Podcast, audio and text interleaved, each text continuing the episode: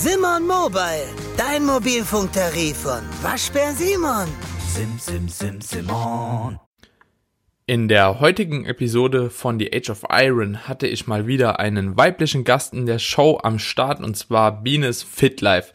Biene ist auf Instagram bekannt dafür, dass sie sehr, sehr viele richtig coole Rezepte preisgibt, mit der Community teilt, in ihren Stories darauf eingeht und so weiter und so fort. Also es ist eine sehr, sehr nette Persönlichkeit, die den Leuten das Leben in einer Diät extrem einfach macht durch ihre Rezepte und ihre, ja, nette Art, das Ganze halt eben auch zu präsentieren auf Instagram und dementsprechend freue ich mich, dass Biene heute hier in dieser Folge mit am Start war. Wir unterhalten uns neben ihren leckeren Rezepten auch noch über Wettkampfvorbereitung, über das Diäten allgemein, über Bikini-Klassen, über Athletikklassen, über ihren Werdegang, der auch sehr, sehr interessant für viele von euch wahrscheinlich sein könnte. Vor allem für diejenigen, die eben nicht genau wissen, auf welchen Wettkämpfen sie demnächst starten sollen, noch Probleme mit der Klasse haben, mit Klassenkriterien und sich eben auch vielleicht in der Situation von Biene befinden, dass sie extrem trocken sind, eine extrem große Muskulatur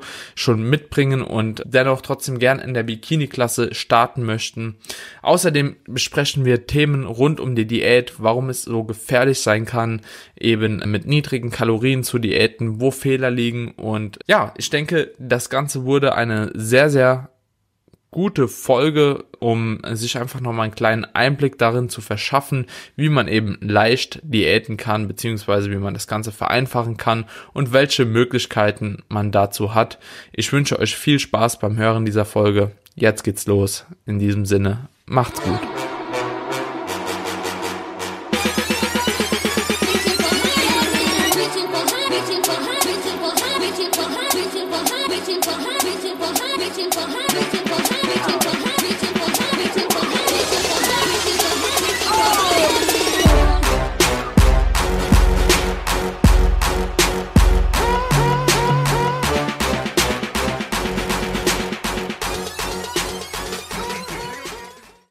Herzlich willkommen zu einer neuen Episode bei The Age of Iron. Heute habe ich mal wieder einen weiblichen Gast. Ähm, ich glaube seit längerer Zeit auch. Ich bin gerade am überlegen. Ah ja, die Joanna war der letzte weibliche Gast vor dir. Ist aber jetzt auch schon wieder ein paar Folgen her. Ich freue mich auf jeden Fall, dass du hier mit am Start bist. Und zwar habe ich heute in der Show die Biene. Die meisten werden sie von Instagram vielleicht kennen unter Bienes Fit Life, oder? Bienes Fit Life. Yes. Und ja, die Biene ist eigentlich dafür bekannt, dass sie eine recht erfolgreiche Bikini-Athletin im Natural Bodybuilding ist und sie überzeugt auf Instagram auf jeden Fall durch ihre Kochkunst, Backkunst, wie man es auch immer betiteln mag, und liefert dahingehend auch einen richtig coolen Mehrwert dort. Und ja, Biene, für alle Leute, die dich jetzt noch nicht kennen, kannst du dich ja mal kurz vorstellen, wer du bist, wo du herkommst, was du machst und so weiter und so fort. Und jo. Ja, ich werde Biene genannt, äh, bin 29 Jahre alt, komme aus Hannover, beziehungsweise einem sehr beschaulichen Nebenort da. Und eigentlich studiere ich Lehramt mit den Fächern Deutsch und Sport, Gymnasiallehramt. Und ja, habe da auch einen sehr sportlichen Hintergrund. Und ja, mit Instagram habe ich so roundabout 2017, 18 angefangen und dann so im Bereich Food und Fitness immer mehr gepostet, Rezepte und Trainingstipps und ja, genau, das mache ich da so nebenberuflich mittlerweile und immer noch ansonsten Masterlehramt am Studieren. Hm. Du, du bist deiner Linie auf jeden Fall auch ziemlich treu geblieben dann, ne? Also so einmal mit Food angefangen und dann hast du das auf jeden Fall durchgezogen, was ich mega respektabel finde an der Stelle. Ich hatte damals auch mal so angefangen, so ein paar Food-Rezepte zu posten, aber erstens absolut hat mir irgendwann die Kreativität einfach gefehlt für irgendwas Neues.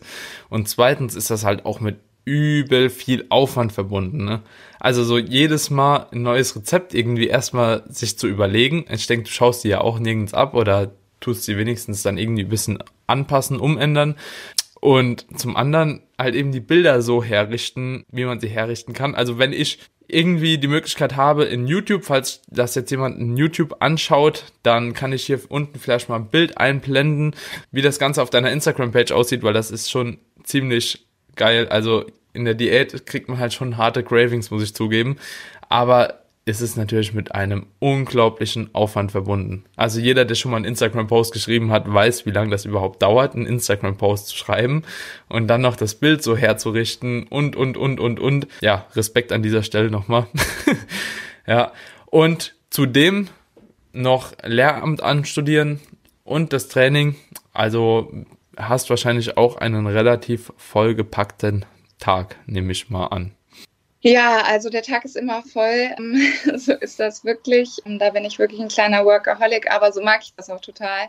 Und das mit der Linie, mit den Foodbildern, ich sag immer, da muss man wirklich für brennen. Also hm. wenn man das nicht Leidenschaft macht, dann ist es Quälerei, absolute Quälerei. Hm. Wenn man da an Essen auch noch schön herrichten muss, das muss man wirklich gerne machen. Ja. Und ich habe das tatsächlich schon immer gerne gemacht. Auch vor Instagram, vor Apps habe ich immer schon mein Essen, mein Obstteller oder sonst was abends schön angerichtet und dann halt für die Familien-WhatsApp-Gruppe fotografiert. Also ja. das ist so. Und deshalb ähm, kann ich das bei mir auch einfach super integrieren und lieb's total. Hm.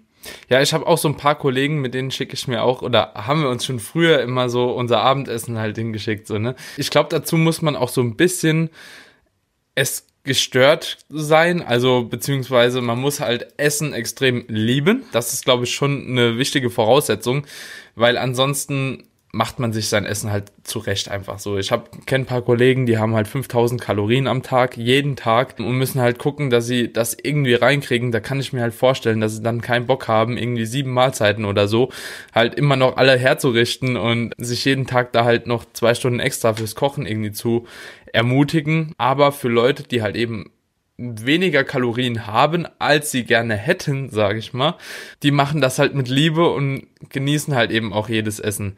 Ja. Siehst du da eigentlich, also du bist ja auch so eine Person, die, glaube ich, lieber mehr essen würde, ne?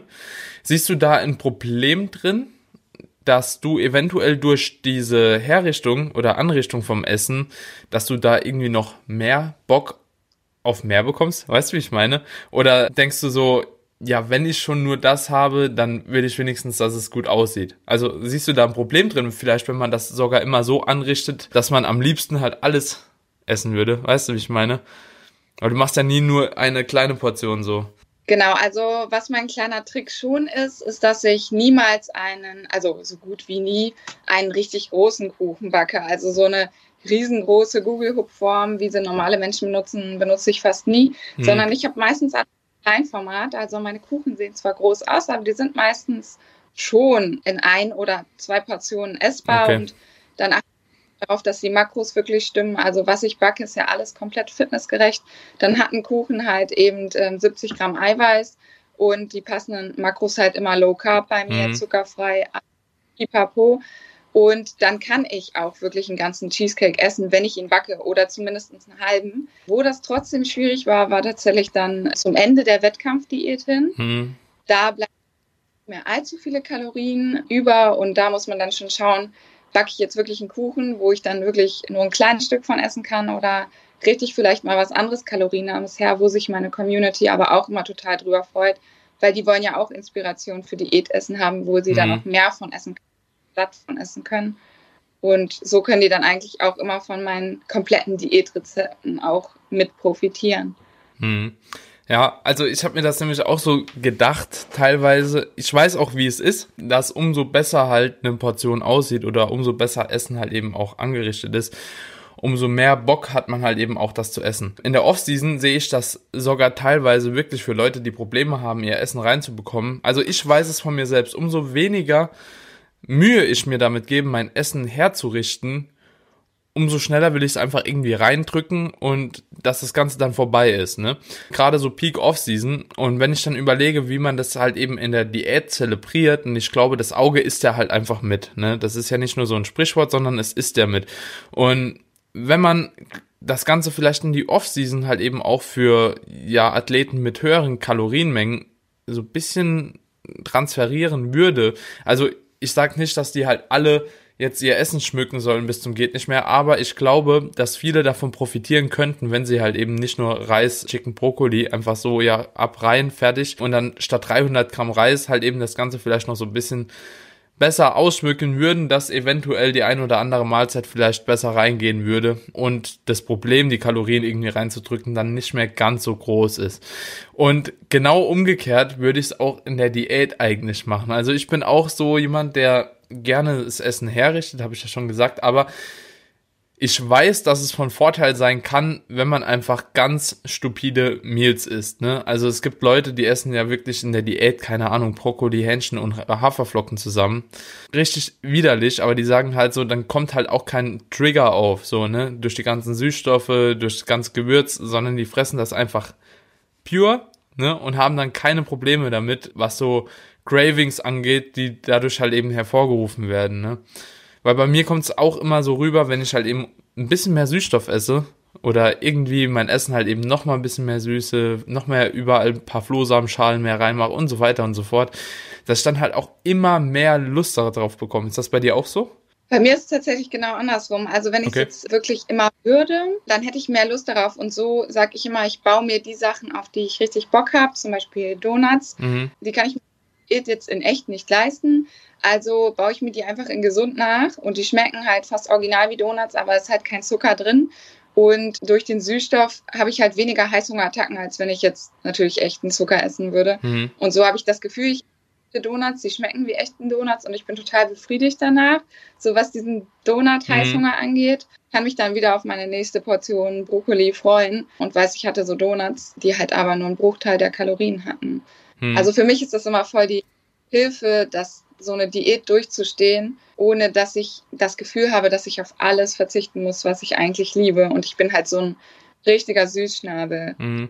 Ja, also, ja. also ich auch extrem, aber ich merke halt wirklich so, ich habe jetzt zum Beispiel zwei Meals über den Tag schon. Eine ist immer ein Porridge, immer so. Ja. Und das zweite Meal mache ich mir jetzt aktuell halt eben so körniger Frischkäse mit den Proteinpuddings aus dem Rewe, Aldi, keine Ahnung, so diese Eigenmarken-Dinger. Dann mach ich mir von ESN noch so 15 Gramm von dem Proteinpudding rein.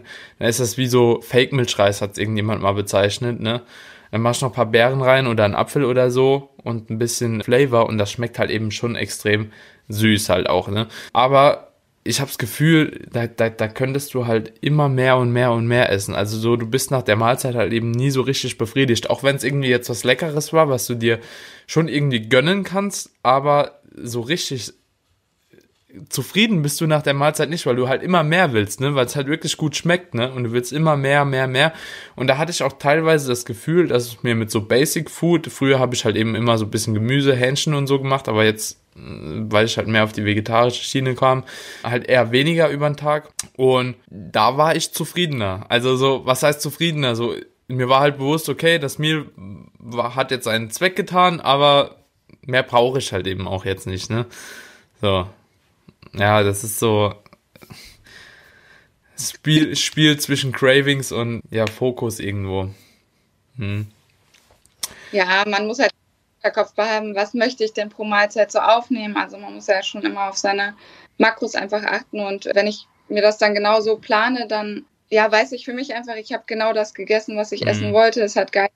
Und wie gesagt, dann arbeite ich halt damit, dass die Portionen dann auch wirklich so abgestimmt sind und dann reicht das tatsächlich auch echt. Also mhm. so habe ich immer nur Probleme, wenn ich versucht habe, mir wirklich echte Schokolade und so halt einzubauen, immer stückchenweise. Und da dachte ich dann schon immer, oh, dieses eine Stückchen, das hat jetzt nicht wirklich mhm. gereicht. Ja. Also da ich schon mehr. Und so mit Süßstoffen kann ich eigentlich ganz gut arbeiten. Also ich finde, es ist für mich eine extreme Hilfe in der Diät, damit zu arbeiten. Mhm. Eben weil ich halt so sehr liebe. Ja. Und ja, da bin ich echt dankbar über solche Erfindungen wie Flavor Powder und Co. Ja, safe. Ja. Also ganz ehrlich, auch das Diäten, wenn ich jetzt überlege, wie ich 2016 und 2017 diätet habe und wie ich aktuell diäte, allein von der Nahrungsmittelauswahl, was den Supermarkt jetzt angeht. Also nicht mal so Nahrungsergänzungsmittel, sondern einfach nur was den Supermarkt angeht, ist das halt aktuell schon extrem krass gewachsen. So einfach nur mal rangezogen Skier. Gab es, glaube ich, 2016 ja. immer noch nicht. Diese Proteinpuddings jetzt von Ehrmann etc. Da, also das ist auch der absolute Wahnsinn. Dann gibt's extrem viele Ersatzprodukte, was vegetarisch und vegan angeht. Also das ist auch mittlerweile schon deutlich leichter gemacht. Und ja, ich esse mittlerweile halt fast gar kein Fleisch mehr, außer wenn ich auswärts essen bin. Aber so zu Hause komme ich irgendwie ganz, ganz selten auf die Idee, außer ich will mir mal Chili con Carne oder so machen. Da sind so kleine Cravings noch vorhanden. Aber alles andere halt schon immer ziemlich vegetarisch.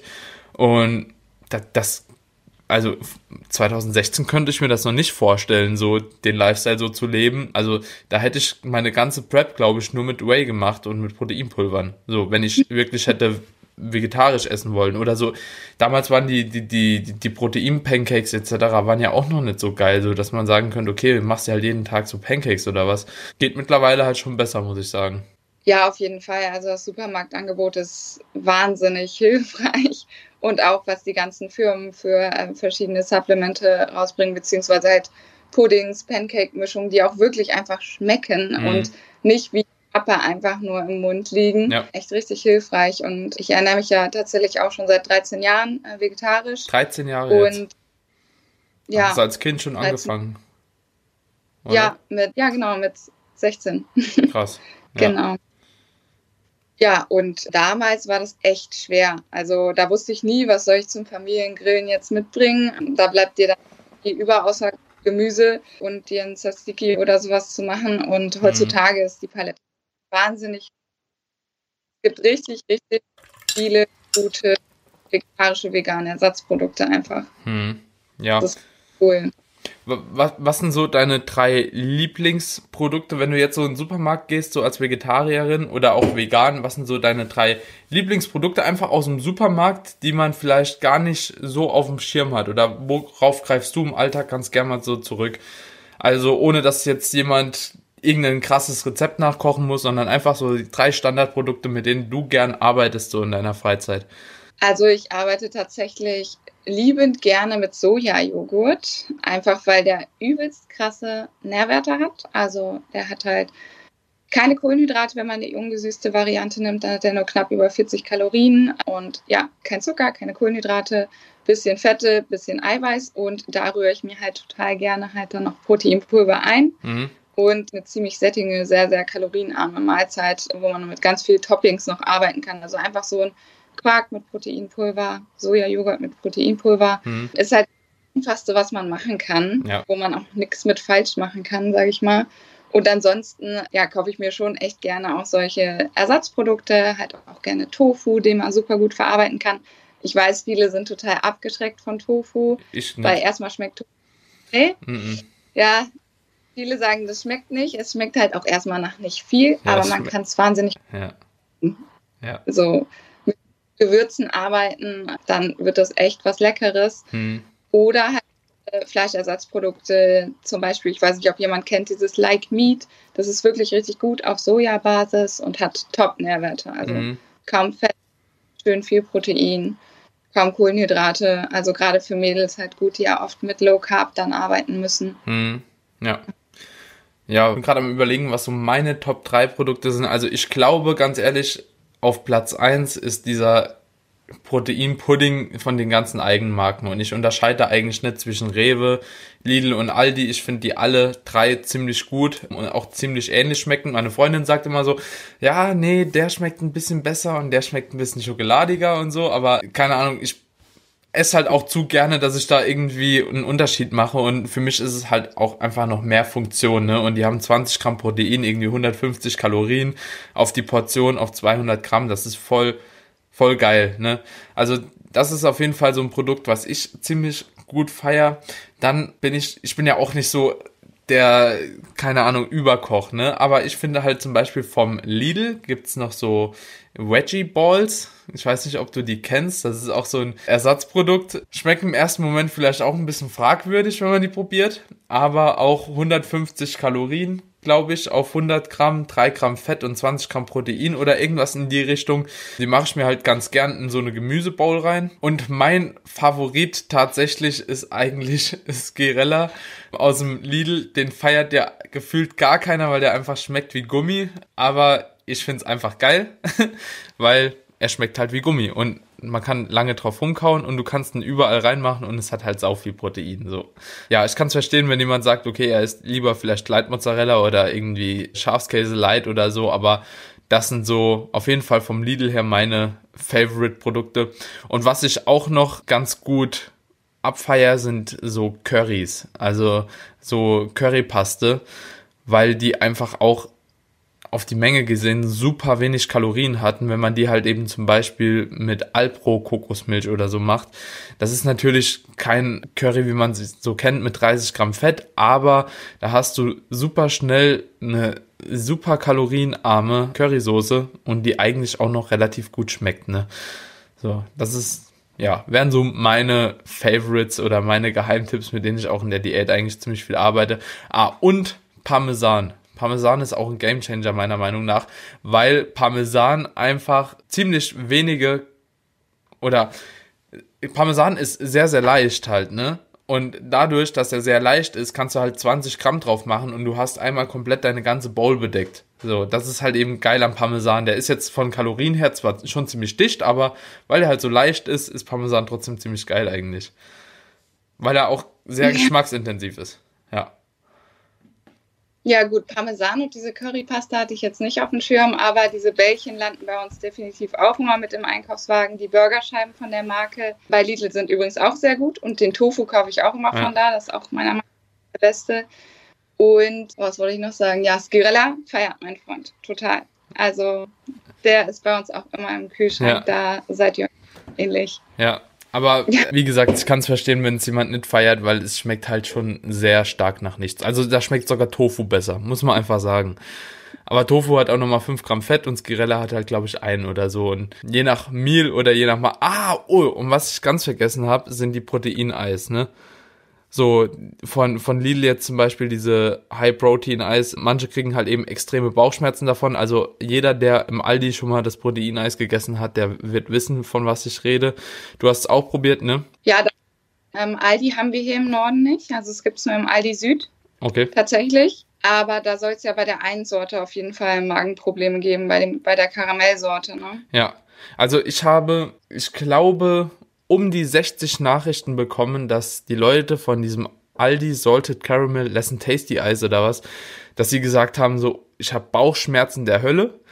Und mir ging es eben genauso. Also keine Ahnung, was sie da reinmachen. Ich glaube, das ist dieses undefinierte Süßstoff-Ballaststoff-Gemisch. Und ich denke halt, umso süßer das Produkt halt eben schmecken soll, umso mehr haben die da reingemacht. Und ich denke bei Salted Caramel halt vor allem, dass das halt eben die Sorte ist, die halt am meisten gesüßt werden muss.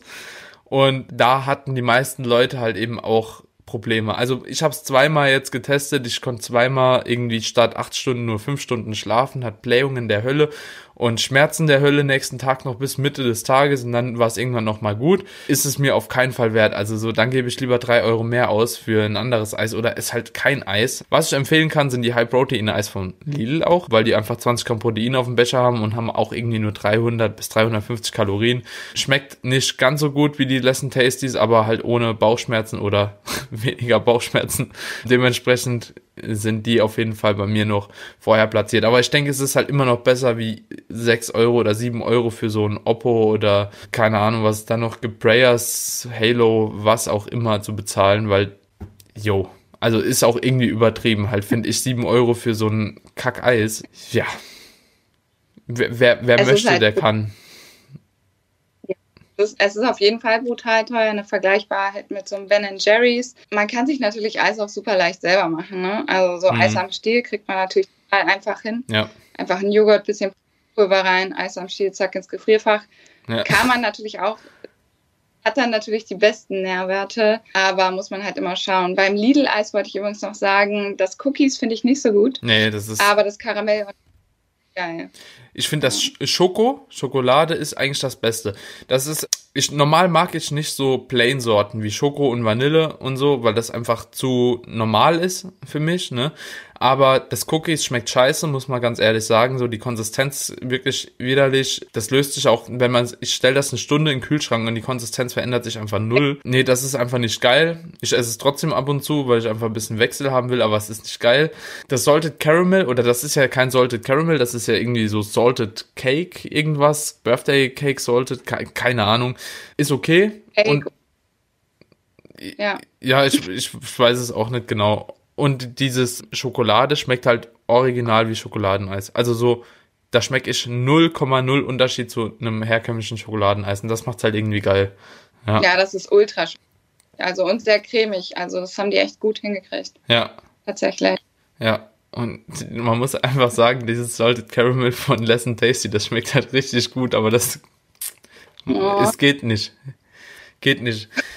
Hab schon mal überlegt, ob man irgendwie Aldi da, da nicht mal anschreiben könnte oder, äh, keine Ahnung, weil das ist ja echt eine Vergewaltigung von jeder menschlichen Person. So. Naja. Gut, jetzt eine andere Sache, da du dich schon die ganze Zeit relativ vegetarisch, schrägstrich vegan ernährst. Du hast jetzt auch schon mehrere Wettkampfdiäten gemacht. Wann bist du jetzt bisher schon gestartet? Wie viele Jahre hast du schon?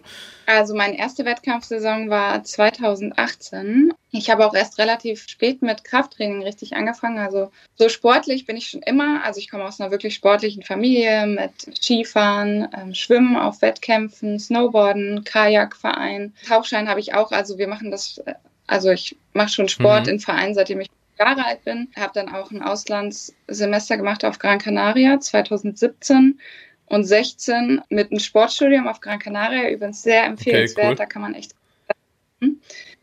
Da habe ich mich dann verletzt, kurz bevor ich abgereist bin, am doppelten Außenbandriss. Und warum ich das alles erzähle, ist, dass ich da dann durch diese ganze Physiotherapie, die ich dann zu Hause hatte, weil ich konnte meinen Fuß halt gar nicht mehr bewegen und das war halt wirklich richtig schlecht behandelt worden auf Gran Mhm. Canaria dann auch. Und da habe ich so viel Physiotherapie im Studio Zeit verbracht, dass ich da einfach meine, ja, meinen Anschluss ans Krafttraining gefunden habe durch diese Verletzung. Und da bin ich dann dran geblieben und da ist dann der Wunsch entstanden, hey, ich könnte auch mal auf die Bühne gehen. Muskuläre Voraussetzungen waren halt gut durch die ganzen anderen Sportarten, vor allen Dingen durch Schwimmen. Hm. Und äh, dann habe ich 2018 meine erste Saison gemacht. Und das war gleich so eine ziemlich krasse erste Saison eigentlich. Also mein erster Wettkampf war die deutsche Meisterschaft vom GmbF Hm. 2018 in Saison. Da habe ich dann den Vizetitel geholt in der Bikini 1 Hm. also zweiter. Ähm, dann, ähm, ja, wollte ich eigentlich noch weitermachen, weil ich dachte, Mensch, jetzt hast du den ersten Wettkampf, zweiter Platz, kannst du auch gleich einen zweiten Wettkampf machen. Hab wirklich, ich glaube, es war eine Woche danach, an so einem Spaßwettkampf teilgenommen, der aber sehr cool aufgezogen war. Ich weiß nicht, ob sie was sagt, der Body Culture Cup. Hieß der damals noch dieses Jahr, hieß es Kevin Wolter Cup. Okay. Ja, ja, äh, ich glaube, wir hatten sogar mal drüber geschrieben, weil ich auch nicht genau wusste, was das war. Ja. Aber der ist schon eigentlich gar nicht so klein, oder? Wenn man das mit der GmbF vergleicht. Also, wenn man halt GmbF als groß ansieht, was halt nicht so ist, weil GmbF ist halt Naturalverband, das ist halt nicht so groß wie so ein IFBB-Wettkampf. Dementsprechend war der wahrscheinlich auch gar nicht so klein, oder? Der Body Culture Ja, Club. das war das dass der veranstaltet wurde im Herbst 2018. Das Mhm. war das die erste Okay. Der erste dieses Jahr, also 2019 war jetzt das zweite Mal, da war jetzt schon deutlich größer. Aber es ist einfach eine coole Sache, weil das so mit der Messe verbunden ist und noch ähm, so Strongman-Wettbewerben und Mhm. auch ein ganz anderer Aufzug war. Also so richtig mit, ja, Feeling und ja, einfach so ein bisschen mehr Action gehen. Mhm. WF ist ja eher so ein bisschen Ja, ja. Wettkämpfen. Da habe ich dann auf jeden Fall direkt den ersten Platz gemacht und war dann total Feuer und Flamme.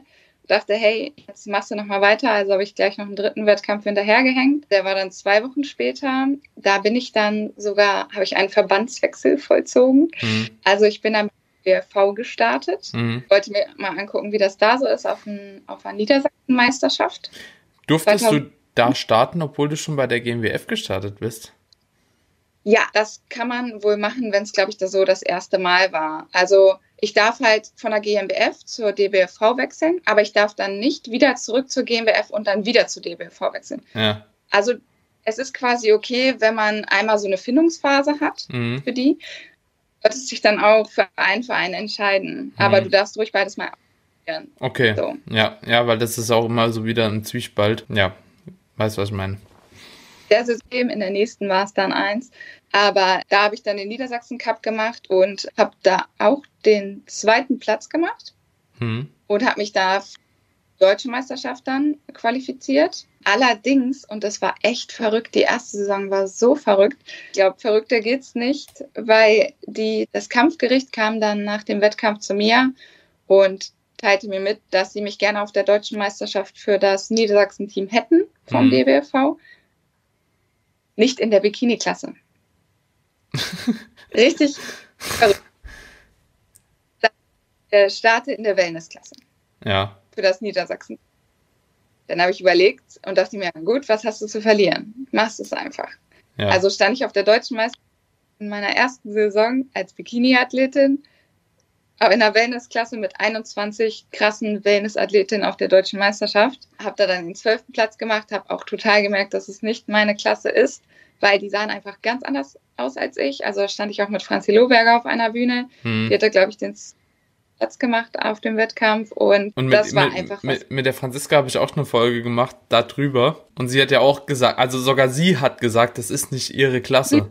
ne? Und, und die Ja. Franziska, die hat ja doch schon noch mal ein bisschen was mehr an Muskulatur wie du. Finde ich dann halt fraglich auch irgendwie von der Wettkampfjury, warum sie so Leute halt immer in so eine Klasse stecken wollen halt.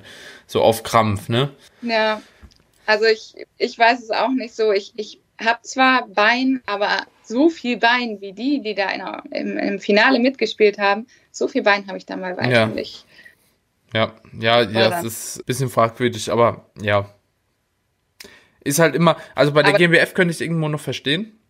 Bei dir, ne? Mhm. Weil du halt auch sehr, sehr hart wirst, muss man einfach sagen. Und du bist halt irgendwo an der Grenze, wo man sagen könnte, okay, Bikini oder Figur, Bikini oder Figur oder Athletik, ne? Ist schon grenzwertig und ich denke, wenn du halt eben noch lange den Sport weitermachen willst, ist irgendwann der Klassenwechsel halt Pflicht, so. Oder man sagt halt irgendwie, man geht zum DBFV, ne, oder MPC und startet dort halt eben dann länger gegen halt eben auch unterstützte Athleten oder gegebenenfalls unterstützte Athleten weiter in der Bikini-Klasse, so. Aber ich denke, für Natural Bodybuilding ist bei dir irgendwann dann auch so in Limit gesetzt, ne? Da ein Deckel drüber. Je nachdem, wo man halt sportlich hin will. Ja, ich habe dann auch sehr viel überlegt. Ich habe auch schon vor meinem ersten Wettkampf immer überlegt, möchte ich Athletik, möchte ich Bikini. Ich war mir lange Zeit nicht sicher, was ich möchte, habe mich dann aber vom Posing her doch mehr im Bikini einfach wohlgefühlt und mich dann dafür entschieden.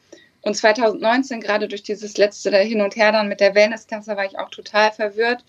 Ich habe mich 2019 komplett alleine vorbereitet. 2008 übrigens den ersten Wettkampf hatte ich noch ein Coaching Ja. aber gleich im zweiten Wettkampf hatte ich keins mehr. Also ich habe dann alle weiteren Wettkämpfe alleine gemacht Ja. und dann auch den Aufbau ohne Coach gemacht und dann 2019 in die Diät und habe dann nochmal angegriffen, jetzt in der Saison, in der letzten Herbstsaison. Und da dachte ich dann immer, ja, was mache ich denn jetzt? Bist du jetzt eher Wellness, bist du jetzt eher Athletik, bist du eher Bikini?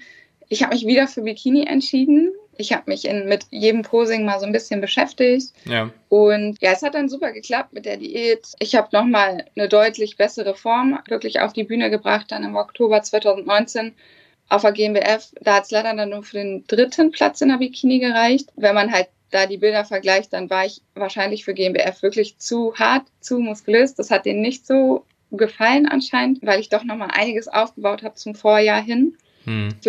beste Form meines Lebens, äh, definitiv. Ich bin total happy damit. Dann habe ich halt direkt danach nochmal den Body Culture Cup mitgenommen, der dann Kevin Wolter Cup hieß und nochmal Mhm. größer aufgebaut. Habe da dann wieder den ersten Platz mitgenommen, was total cool war. Hm. Und dann habe ich halt gedacht, da kam jetzt dieses Problem mit dem DBFV. Also ich konnte jetzt mal zurück zum DBFV, Ja. Weil ich mich wieder für die GmbF entschieden hatte. Hm. Ich hatte da aber noch einen Verband im Hinterkopf, den ich unbedingt eigentlich schon letzte Saison ausprobieren wollte.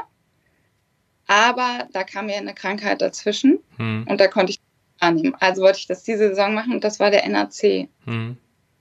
also der NAC Germany.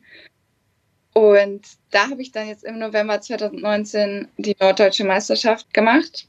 Und ich weiß nicht, ob es dir bewusst ist, aber ich glaube, du hattest auch mit Franzi drüber geredet. Der NAC hat nochmal ganz andere Bikini-Posen. Mhm. Das ist ein ganz anderes Ding. Also das sind eher solche Grundposen, Ja. wie man sie kennt, mit Rücken und die Seitansichten und Frontpose.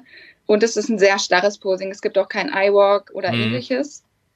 Und das musste ich mir dann komplett selbst beibringen innerhalb von zwei Wochen, Hm. weil viel war dann noch zwischen den beiden Wettkämpfen. Und das hat echt super geklappt. So ganz alleine mit der Hilfe von ein paar anderen befreundeten Athletinnen so. Und da habe ich dann tatsächlich den Gesamtsieg holen können auf der Norddeutschen Meisterschaft. Sch- Schon Nicht cool war. Ja. Ja. Überwältigend. Damit habe ich jetzt überhaupt nicht gerechnet.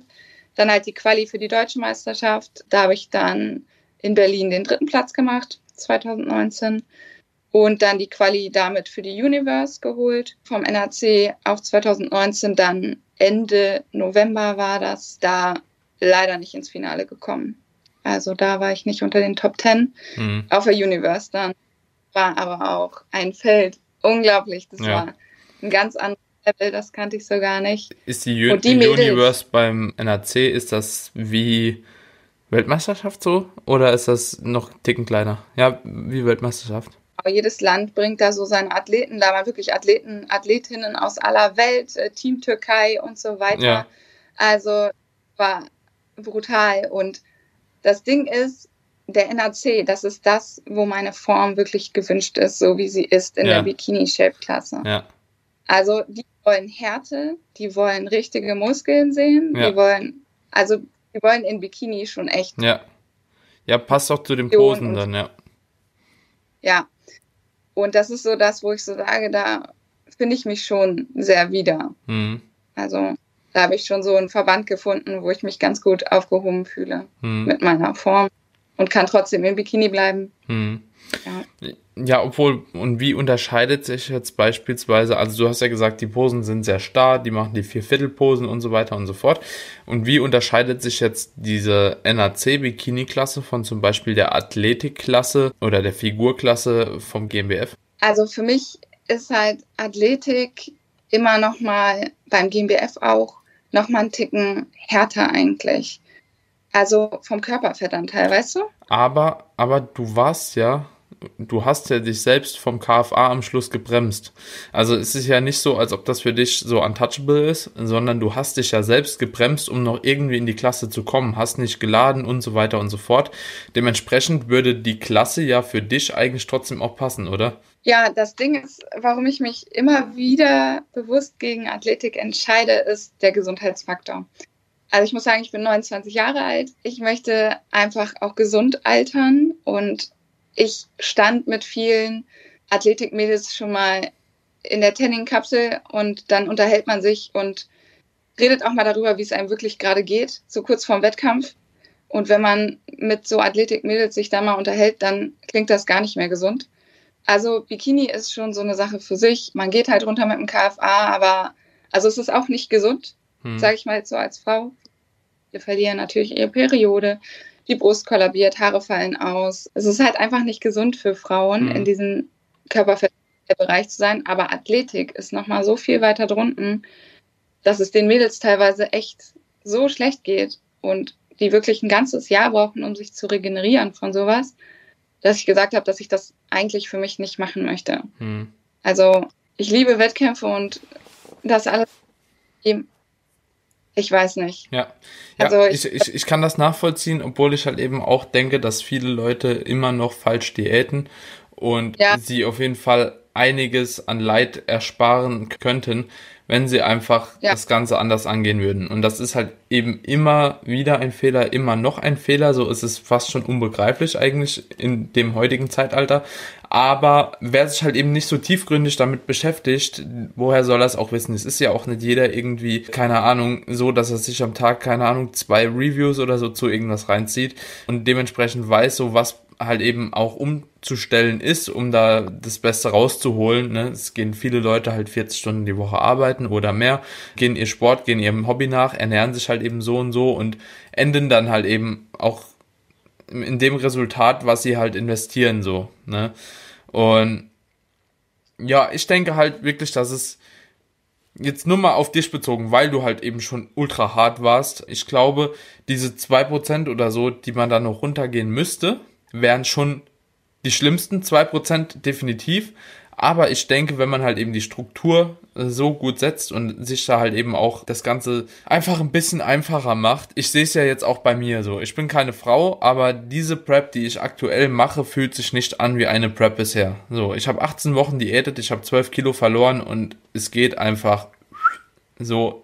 Keine Ahnung, mir geht's halt eben noch super gut, ne? Und ich bin 7 Kilo über Wettkampfgewicht was halt auch nicht mehr so hoch ist vom KFA her. Aber ich habe weder Kraft verloren, noch geht's mir hormonell irgendwie beschissen. Klar, mir ist es ein bisschen kalt, ich gehe vielleicht ein bisschen öfter auf Toilette und so weiter und so fort. Aber ich habe noch keinen übelsten Hunger. So, ich habe Lust auf Essen, aber kein Hunger. Food Focus steigt so ein bisschen und das sind ja alles so Anzeichen. Also, keine Ahnung, ich muss jetzt, ich mache drei Diät-Cycle noch und dann bin ich bald fertig. Also so, das vielleicht vier, ne?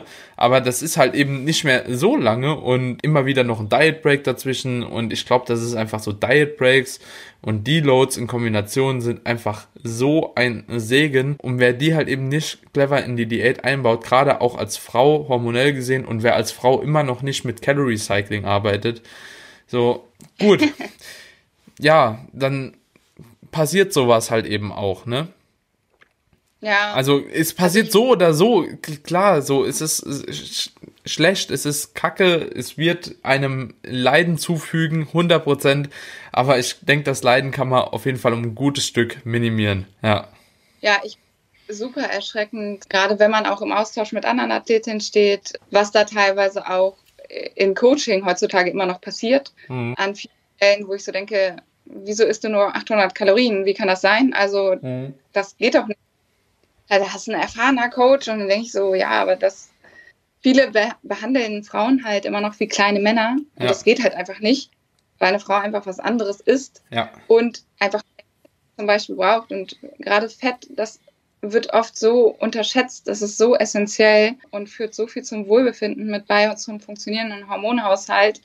Und ich habe es auch jetzt in meiner Vorbereitung 2019, die war wirklich super easy. Ich, ich hatte absolut keine Probleme. Ich habe einen einzigen oder zwei Refeeds gemacht, äh, zwei geplante, hm. über zwei oder drei. Und ich hatte nie Plateaus, ich hatte nie Schwierigkeiten. Meine Diät, das war eine Traumdiät. Hm. Es ging einfach nur die runter, kontinuierlich. Es war immer alles super. Ich bin nie unter ein Gramm Fett pro Kilogramm Körpergewicht gegangen. Ich habe meine Diät mit, ich glaube, 2600 Kalorien gestartet, bin dann in 200er Schritten runter. Den Großteil meiner Diät mit 2000 Kalorien oder mehr verbracht und so abgenommen. Hm. Und ich glaube, ich bin einmal runter auf 1,8 hm. und das war's. Also war meine Diät. Ja, ja bei mir ist ähm, auch, ich bin mit 2500 reingegangen. Ich bin immer noch bei 2500 halt nach 18 Wochen Diät.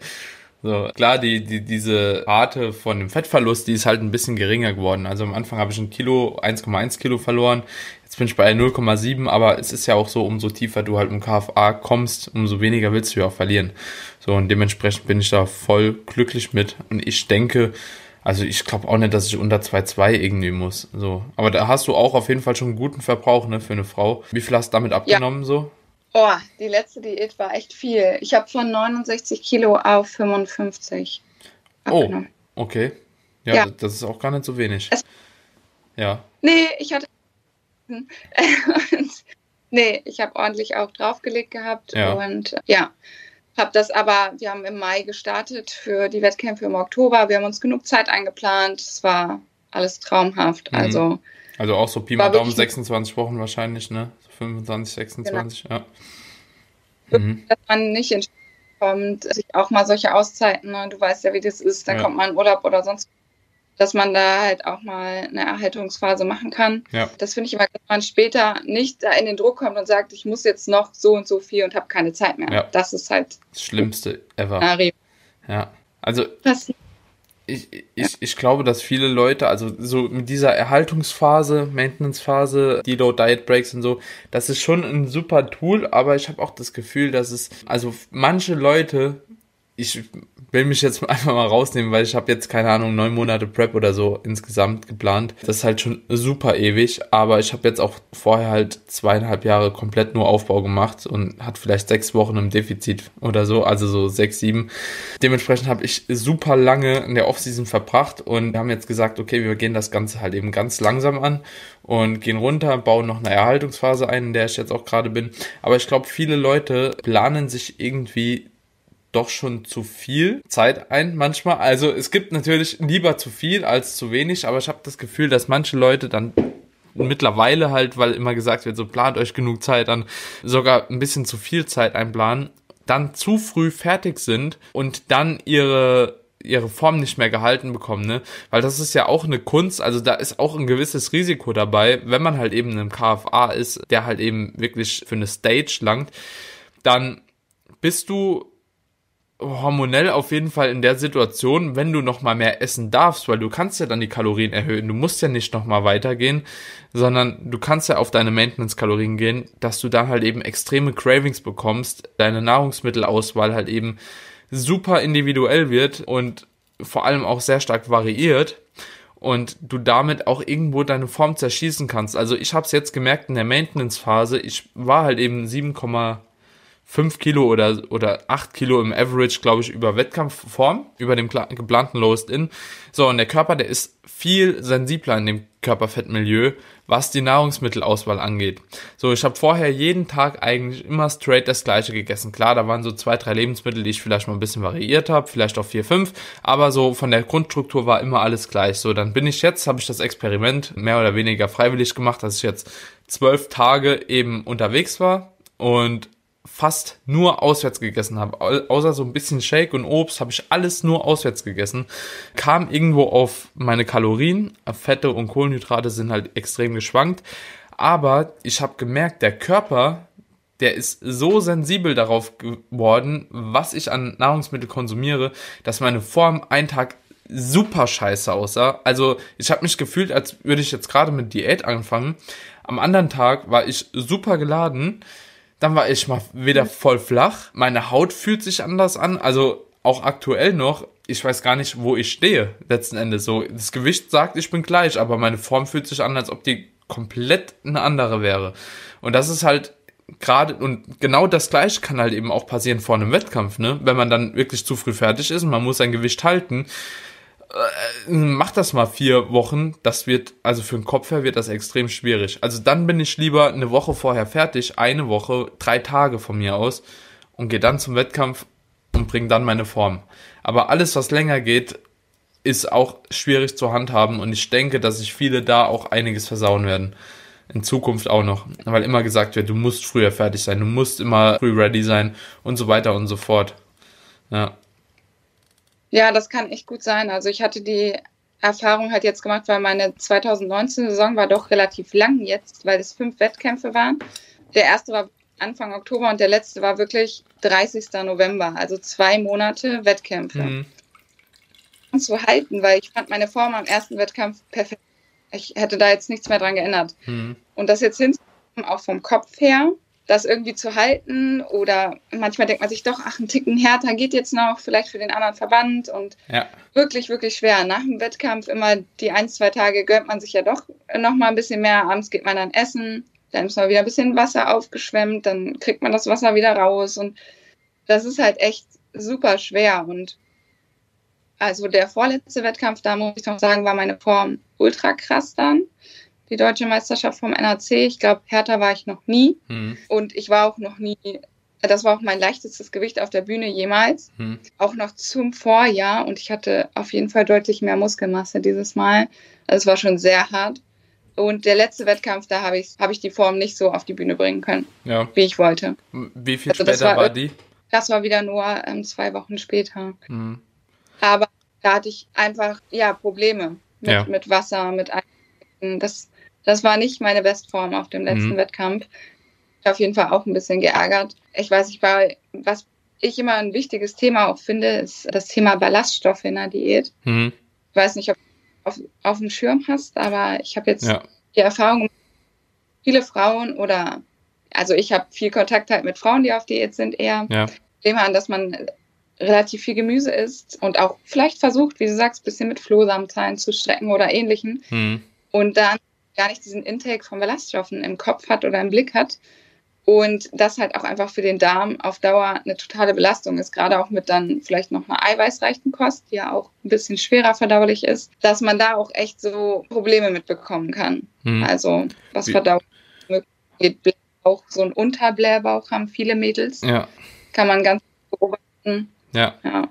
Ja, oftmals ist ja auch Ballaststoffen assoziiert, dass man eigentlich einen Stuhlgang haben kann, ne? Oder es häufiger Stuhlgang ist. Wenn man das aber übertreibt, dann ist auch so eine Obstipation halt eben nicht so weit entfernt, also so, dass man wirklich Verstopfungen bekommt. Viele Flatulenzen halt, also auch Fürze und so weiter und so fort sind damit halt eben schon verbunden.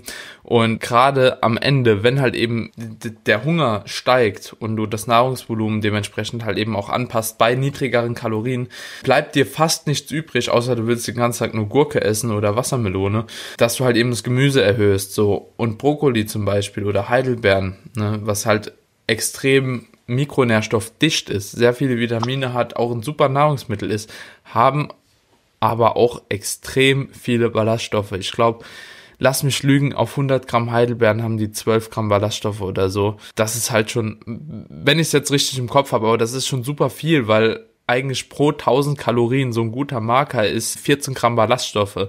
Ne? So, dann hast du mit deinen Heidelbeeren, mit deinen 50 Kalorien, hast du 12 Gramm Ballaststoffe drin.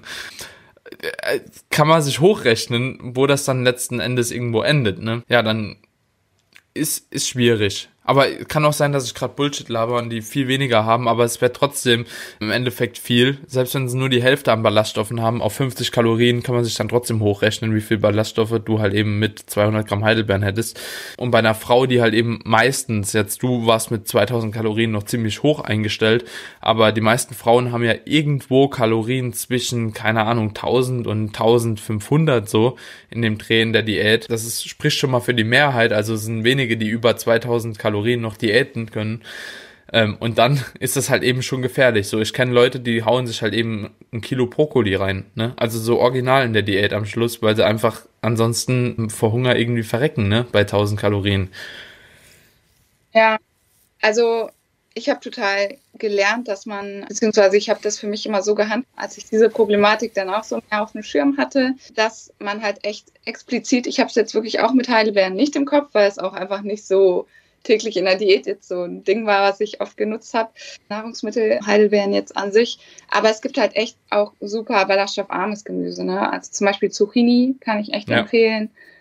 Hatten sowas, das ist halt echt, da kannst du super viel auch mitmachen. Ne? Mhm. Also Zucchini kannst du Nudeln oder in einer Hackpfanne mit so ja. Veggie-Hack oder noch ja. gehackten Tomaten arbeiten. Und sogar diese, diese Veggie Balls und Produkte, diese Sojaprodukte, die haben aber auch noch mal ein bisschen was, ne? So, also ja, man, das, man, kann nicht sagen, so, das ist halt 100% ein Fleischersatz, weil da knallt man sich dann halt eben auch noch mal ganz gut was an Ballaststoffen halt eben zusätzlich rein, was man vielleicht gar nicht so auf dem Schirm hat und manchmal steht es auch auf den Produkten gar nicht drauf. Halt, weil die, das so Ersatzprodukte sind, ist schwierig, ja. Man muss halt schon immer echt hinten drauf schön die Nährwertangaben schön studieren. Aber deine Veggie Balls zum Beispiel, da ist halt das Problem auch, dass da Weizen mit drin ist. Also mhm. es mit äh, Weizeneiweiß mhm. ist ja eigentlich eine schlechte vegane Proteinquelle. Ja. Diese sind zum Beispiel immerhin, sage ich jetzt mal, aus Soja auf Sojabasis. Mhm. Schon mal eine bessere Quelle als jetzt Weizenbasis. Mhm. Und ich der Peak Week zum Beispiel immer so gehandhabt, dass ich mich komplett vegan ernährt habe in der Peak Week. Hm. Also ich habe auch weggelassen, auch Proteinpulver weggelassen hm. in der Peak Week, dann das Proteinpulver und dann halt, ja, halt aus besseren, hochwertigen Eiweißquellen Proteinpulver genommen, veganes und halt komplett auf blende Gemüsesorten auch verzichtet in der Peak Week. Und das hat bei mir immer echt nochmal zu einer besseren Form in dieser einen Woche geführt. Also ich habe jetzt, wie du schon gesagt hattest, da nicht mehr äh, geladen und mit Kohlenhydraten gespielt, weil ich das gar nicht mehr brauchte mhm. und weil es ja auch immer eine bestimmte Gefahr einfach birgt, wenn man mhm. da rumspielt nochmal. Aber mit dem Vegan, das kann ich echt empfehlen, vegan und ballaststoffarm in der Peak Week, wenn man nochmal wirklich eine gute Form rausholen möchte. Und eine Sache wollte ich noch sagen, weil du meintest, als Frau so roundabout 1000, 1500, ich finde es absolut grausam, wenn man mhm. so tief mit den das ist immer das, das ist genau das, warum ich mit diesem Foodbloggen angefangen habe, weil ich einfach zeigen wollte, dass man auch abnehmen kann, wenn man gut isst und auch satt isst und sich ausgewogen und gesund ändert. Also, dass man einfach auch gesund und mit Spaß abnehmen kann. Mhm. Also, man kann auch Kuchen essen. Ich fand es ganz witzig. Eine Zeitung hatte nach meiner letzten, nach meiner ersten Saison geschrieben, Vize-Titel trotz Kuchen oder sowas. Mhm. Das war die einer Zeitung. Mhm. Und das, was ich einfach rüberbringen will und warum ich so meine Rezepte und alles teile, ist, dass ich zeigen will, hey Leute, ihr müsst auch eure Gesundheit im Blick behalten. Ihr könnt auch gesund diäten, ihr könnt auch euch Sachen gesund nachbacken und achtet bitte, bitte immer darauf, weil ich sehe es so oft mit diesen ganzen Size Zero Stoffwechsel, Diätkapsel, mhm. Dingern, wie Körper kaputt schießen in so, so, so jungen Jahren. Mhm. Und die Zahl der Mädels, die explodiert. Die Dunkelziffer ist so unglaublich hoch. Mhm. Und nicht darauf, einfach genug Fett zu essen oder einfach genug Kalorien zu essen. Wie oft man Nachrichten bekommt, dass die nur 1000 Kalorien essen und jeden Tag drei Stunden Cardio machen ja. und sich damit zerschießen, das finde ich halt einfach so grausam, weil ja. es einfach nicht sein muss. Ja. Also, ja, ich finde es immer ganz, ganz schlimm, wenn man nur 1000 Kalorien isst. Ich meine, es gibt Mädels, die sind sehr, sehr klein. Eben, ja. Und haben es dann in der Wettkampfdiät sehr, sehr schwer. Mhm. Aber eine Wettkampfdiät ist auch einfach was anderes als eine Diät von einem ja. Otto-Normalbürger. Ja. Das muss einfach nicht sein. Und dieses gesundheitliche Risiko, was dahinter steckt, das ist den meisten einfach überhaupt nicht bewusst, ja. was sie damit ja. was für einen Preis man auch langfristig zahlt, wenn man seine Periode verliert und auch vielleicht nicht einfach so wieder bekommt. Ja. Das äh, muss man da echt als Frau immer im Hinterkopf haben. Ja, ja, also diese 1000 bis 1500, die waren auch jetzt wirklich auf Wettkampf-Prep-Bodybuilding-Athletinnen bezogen, die halt eben auch kurz vorm Wettkampf irgendwo dann stehen. Und da kann es halt eben schon sein, wenn man, keine Ahnung, bei 1800 anfängt, dass man wirklich bei 1200, 1100 landet. Je nachdem, 50 Kilo Startgewicht, 43 Kilo Bühnengewicht, pff, bleibt nichts mehr übrig halt. Das ist leider so. Also ich finde das auch absolut grausam, also so als Mensch, der gern isst, wenn ich mir vorstelle, so du hast einen Verbrauch von 1800 Kalorien nur. Also so, das, das geht ja noch, also weil viele halt eben auch mit einer halben Pizza dann satt sind. So, aber dann geh mal in eine Prep, dann hast du 1100 Kalorien, du kannst auswärts nichts mehr essen. Nichts. Gar mm -mm. nichts. Geht nicht.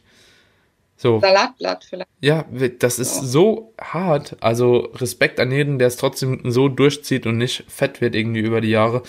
Weil das, also ich stelle es mir unglaublich schwer vor.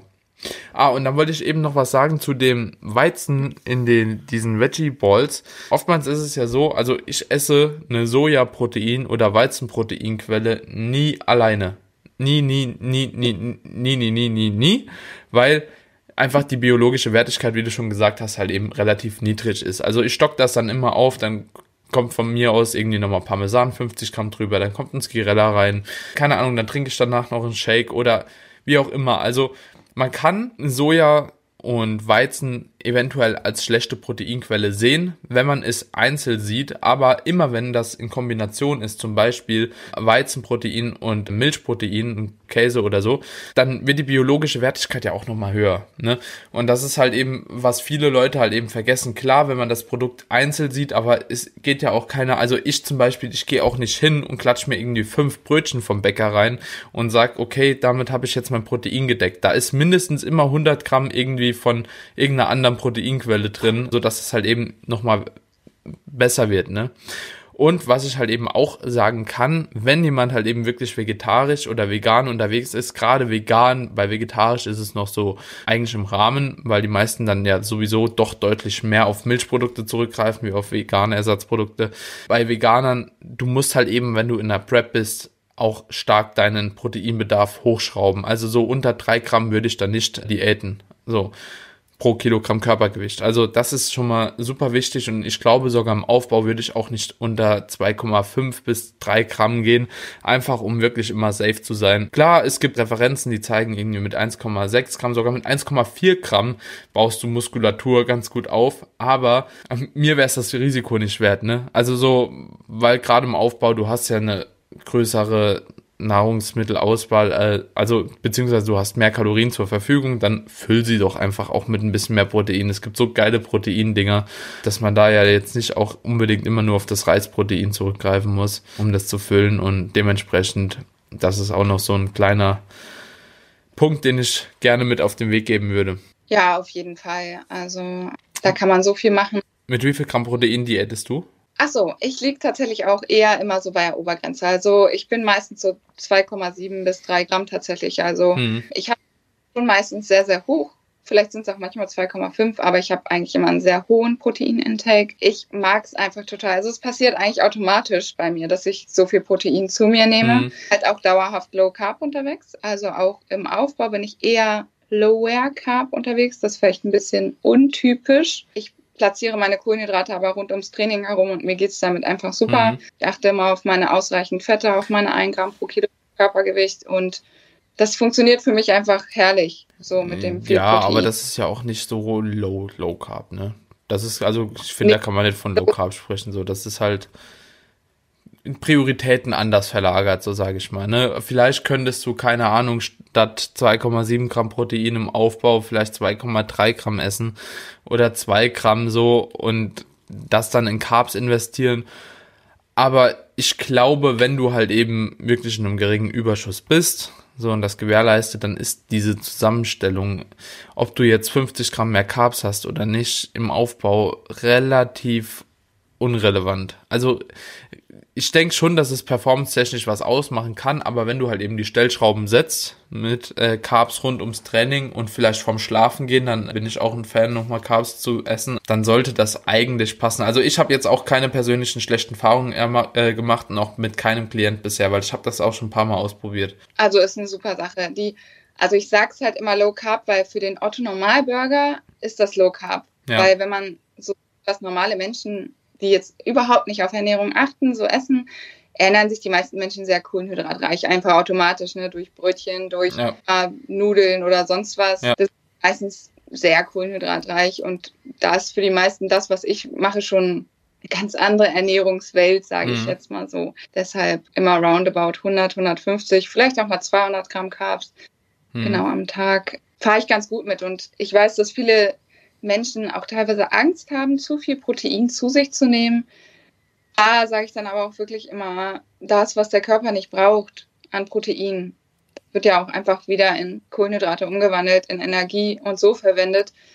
Also zu viel Protein ist halt einfach, ich, ich nenne es immer ganz nett, halt gut rausgeschmissenes Geld vielleicht, ja. weil proteinreiche Nahrung meistens einfach teurer ist ja. und kohlenhydratarme Nahrung einfach günstiger ist, so ein Brot. Ja.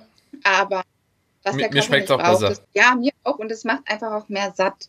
Also man hat ja auch noch diese Benefits von Protein vom höheren Thermic Effect of Food. Das ist halt einfach auch bei der Verstoffwechslung vielleicht noch ein paar mehr Kalorien verbrennt. Es sättigt länger proteinreiche Nahrung. Also warum nicht diese Benefits einfach mitnehmen? Ach so, so. nee, nee, nee, mir schmecken Carbs besser. Also so muss ich sagen. Mhm. Ja, also aber auch nur gewisse Lebensmittel. Aber wenn ich mir so vorstelle, ich bin halt aber auch so schon so erzogen eigentlich. Das früher gab es halt eben übel viel Brötchen, so, ne? Also ich finde zum Beispiel auch einfach mega geil, so eine warme Brezel oder so. Oder ja. Brötchen mit irgendwelchen Aufstrichen drauf oder so. Das sind ja eigentlich auch nur Carbs, ne? Brötchen mit Honig könnte ich mich tot essen dran, ne? Also so, das würde ich safe jeden Proteinriegel vorziehen. Egal wie gut der schmeckt, aber das würde ich safe vorziehen. So, oder eine größere Portion Nudeln, statt halt eben da noch Fleisch mehr reinzumachen oder so, weißt du? Also in diesem Aspekt, ja. glaube ich, finde ich Carbs doch schon irgendwie leckerer. Ja. ja, da muss ich dir jetzt recht geben. Diese Lebensmittel sind bei mir halt generell eigentlich fast immer raus. Ne? Also die habe ich gar nicht mehr auf dem Schirm. Ja. So, weil die habe ich nicht mehr gegessen. Ja. Wenn nach einem Wettkampf oder so habe ich mir mal so eine Laugenbrezel geholt, mhm. weil auf sowas steht also so Bäckereikrams das backe ich mir halt immer in Low Carb nach. Ne? Ja. Das ist gar nicht mehr auf dem Schirm. Da sind Carbs halt echt schon geil. Aber das Problem ist bei mir, ich bin wirklich ein Mähdrescher. Also ich wette, ich könnte mit dir ein Wettessen machen und ich würde gewinnen. Weil ich kann so unglaublich viel essen. Also doch, ich, kann, ich kann so viel essen, das glaubt mir kein Mensch. Ja. Aber ich habe meine 6.000, 7.000 Kalorien oder mehr zu essen und ich habe auch immer noch Hunger.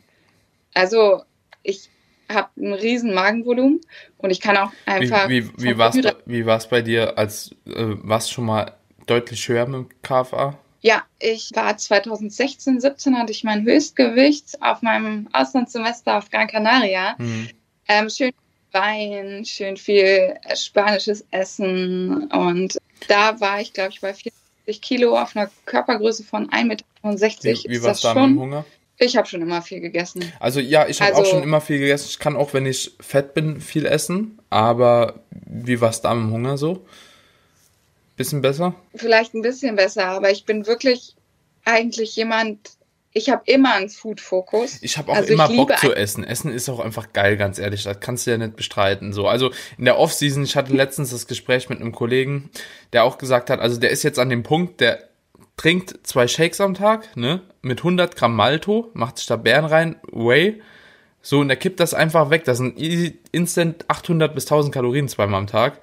So und dann geht er hin abends, isst eine normale Mahlzeit und dann isst er jeden Tag so eine scheiß Donauwelle aus dem Lidl oder so, einen kompletten Kuchen einfach, weil er anders seine Kalorien nicht mehr reinkriegt, so. Und bei mir ist halt, und er hat auch gesagt, so stell dir mal vor, wenn du jetzt die Chance hättest, du bist satt, du, du, du musst es nicht essen, ja? Also du bist einfach satt, hast deine Kalorien gefüllt, du musst es nicht essen, an dem höchsten Punkt deiner Offseason und dir legt jetzt jemand was zu essen hin, so, keine Ahnung, drei Brötchen oder so. Würdest du die essen? Ja, habe ich gesagt, auf jeden Fall. So, ne? Also wenn ich die Chance habe, ich klar würde ich die essen, so wenn die geil sind, wenn die gut belegt sind, die ist safe. Und er so, ich würde kotzen, so, ne? Also ich würde die partout nicht anrühren, ne? Und also dieses Gefühl hatte ich auch noch nie, ne? Wenn mir jetzt jemand sagt, Alter, du kannst statt um die Kalorien zu füllen in deiner Peak Off Season noch 200 Gramm Cornflakes mehr essen, ich würde die safe, safe würde ich die essen. So, auf jeden Fall. Hätte ich voll Bock dran. Aber ja, manche Leute haben halt eben dieses Gefühl nicht, sich auf irgendwie die, die Nahrung noch freuen zu können. Und ich glaube, das macht's halt bei uns aus, so dann in dem Moment, ne? Weil wir halt immer Lust haben, weil es halt einfach schmeckt, ne? Es schmeckt halt einfach. So, und denen schmeckt's halt nicht mehr, weil die dann, also der hat gesagt, der hat letztens zwei Knoppers gegessen was eigentlich super lecker ist, ne? Und er hat gesagt, so, er hat eins gegessen, dann hat er fast gekotzt und das zweite musste er sich noch irgendwie rein, also es geht halt Nein. halt auch stark in die andere Richtung, doch, wenn du halt eben wirklich an dem Punkt bist, wo du einfach nicht mehr essen kannst, und das haben wirklich viele, also auch von meinen Klienten, was die teilweise mit Liter Fruchtsaft oder so am Tag veranstalten, gibt es. Also gibt es viel, lernst du auch viele Klienten kennen, so über die Zeit. Ja, bin ich gar nicht der Typ, keine Ahnung, kann ich halt null nachvollziehen, so. Weil ich war auch schon an dem Punkt, wo ich keinen Hunger mehr hatte, ne, aber die Lust war immer da, ne, also so Hunger und Appetit, ja verschwindet bei mir nicht. Ich denke bei dir halt auch nicht. Nee, also da bin ich echt ganz, ganz schlimm und deshalb ist für mich Low Carb halt auch so gut, weil ich könnte locker eine Toastpackung leer essen. Einfach so. Safe. Einfach eine Toastpackung Honig oder Sirup oder sonst was. Ich esse das einfach weg. Ich, wenn andere Leute sagen, sie möchten zum, wenn man Brötchen mitbringt zum Frühstück und dann fangen die alle mal mit, ich nehme eins, ich nehme anderthalb. Dann denke ich so, ja, ich soll alle. ich jetzt sagen, ich nehme zwei? So, ich, wie kommt das über? Ich bin schon immer so gewesen. Also mein erstes Date mit meinem Freund, da waren wir Pizza essen und es waren große Pizzen und er hat seine nicht geschafft und ich habe meine und seine Hälfte gegessen und noch Dessert und, und so, okay, krass, was ist mit diesem Mädchen falsch? Aber ja, also ich kann halt sehr viel essen und deshalb ist für mich halt ein Segen, dass ich auch einen hohen Verbrauch erzielen kann einfach und da auch halt nie so tief diäten muss. Ich glaube, ich könnte das nicht. Also hm. ich wüsste, was ich da machen sollte. Ich würde dann, glaube ich, verzweifeln, hm. weil mir einfach und ausgewogenes und leckeres Essen einfach so, so, so wichtig ist. Ja. Ja. Ja, oftmals ist es halt wirklich so, wenn du halt so hohe Kalorien oder nee, ich sag mal so, du hast zwar hohe Kalorien, aber du hast ja auch einen höheren Verbrauch, ne? Also oftmals ist das einzigste, was finde ich das Gute ist an höheren Kalorien, also nicht mal vom Hunger und so. Ich denke, dass viele Leute halt eben damit klarkommen, auch mit niedrigeren Kalorien, die Kalorien, die sie halt eben essen, damit kommen sie schon klar. Das Einzige, was ich an hohen Kalorien halt eben deutlich besser finde, ist halt eben die Nahrungsmittelauswahl, dass du halt flexibler bist. So, das ist echt ein Vorteil, weil wenn du halt eben nur 1800 Kalorien hast, so hast keine Ahnung 50 Gramm Fett, um ein Gramm Fett zu erreichen, ja gut, gehst du auswärts essen so und dann kannst du eigentlich über den Tag fast gar nichts mehr essen. Ne? Und wenn du halt eben ein paar mehr Kalorien hast, dann bist du halt eben schon deutlich flexibler. Das ist so das Einzigste, was ich jetzt wirklich geiler finde, wenn man hohe Kalorien hat. So, alles andere ist irgendwie regelbar. Ich denke, die werden auch schon satt und müssen ja auch ein bisschen weniger Obst und Gemüse und so essen.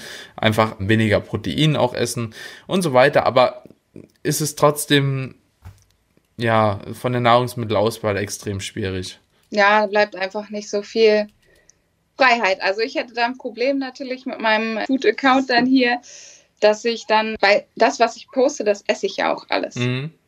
Und da hatte ich dann schon manchmal gegen Ende der Wettkampfdiät, wenn ich dann nur noch 2000 oder 1,8 oder so hatte, was ich wirklich nur die letzte Woche dann irgendwie hatte, dass ich dann so dachte, was backe ich denn jetzt, was ich denn noch essen kann und Mhm. wovon ich auch satt werde, was in meine Makros passt und was aber für andere Rezept halt auch noch. Ja, Also sowas muss man überlegen. Aber man kann tatsächlich echt coole Sachen mit wenig Zutaten auch machen. Ja. Und man hat auch relativ viel Spielraum, aber ja, eben dank der Tatsache, dass ich halt auch noch 1,8 2000 habe zum Glück ja. dann am Ende. Wenn wir jetzt jemand haben, der wirklich so mega in Prep ist und der sich gerne irgendwas Leckeres mal machen würde, so, du hast ja extrem viele Rezepte auf deiner Seite. Hast du, oder du kannst mal deine, dein Favorit sagen, was du dir eigentlich immer gerne so machst. Ich schaue das dann auch nachher noch in die Shownotes, kannst du ja kurz mal beschreiben, so für den einen oder anderen hört sich vielleicht interessant an. Dann hauen wir davon einen Link hier rein und dann können sich die Leute ja vielleicht mal so ein kleines Bild machen. Hast du irgendwas so, was du sagst, so ist für dich das könnte ich immer essen. Das könnte ich immer essen. Boah.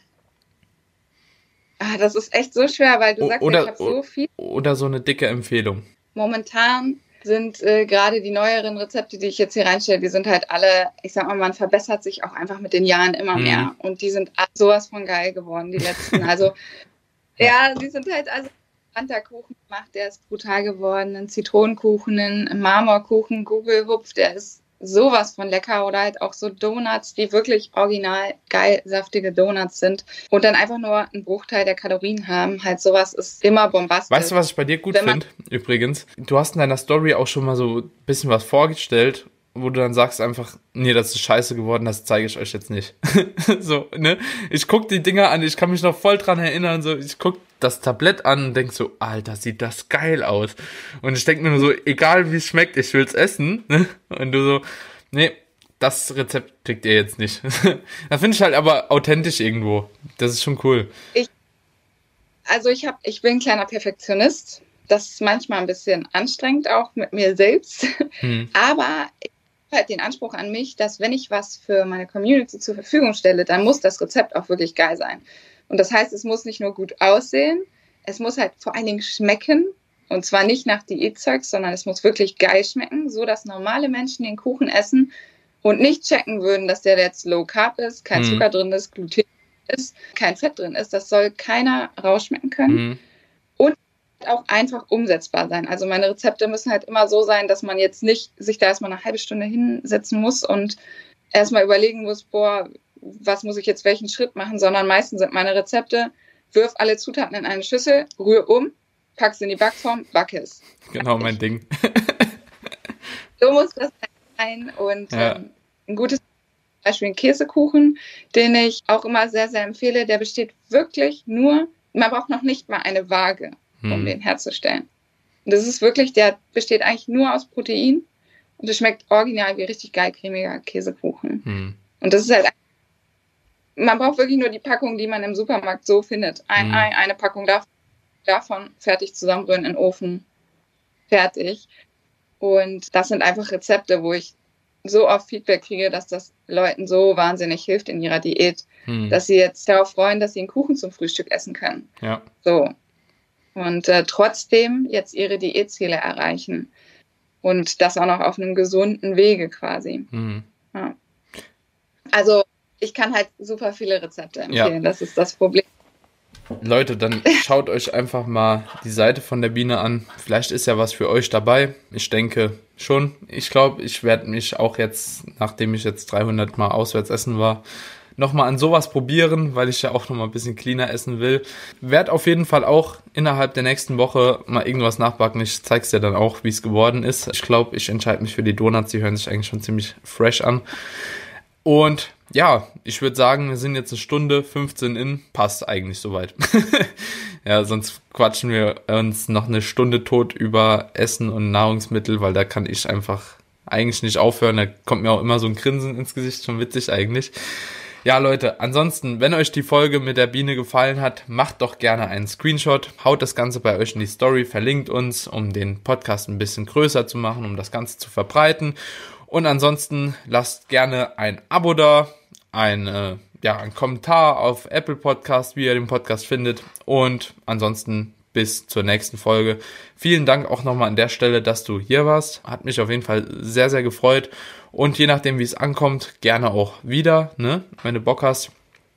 Und ja, in diesem Sinne wünsche ich dir ein schönes Wochenende. Ja, gerne. Danke, dass ich da sein durfte. Gerne, gerne. Mach's gut, Biene. Ciao.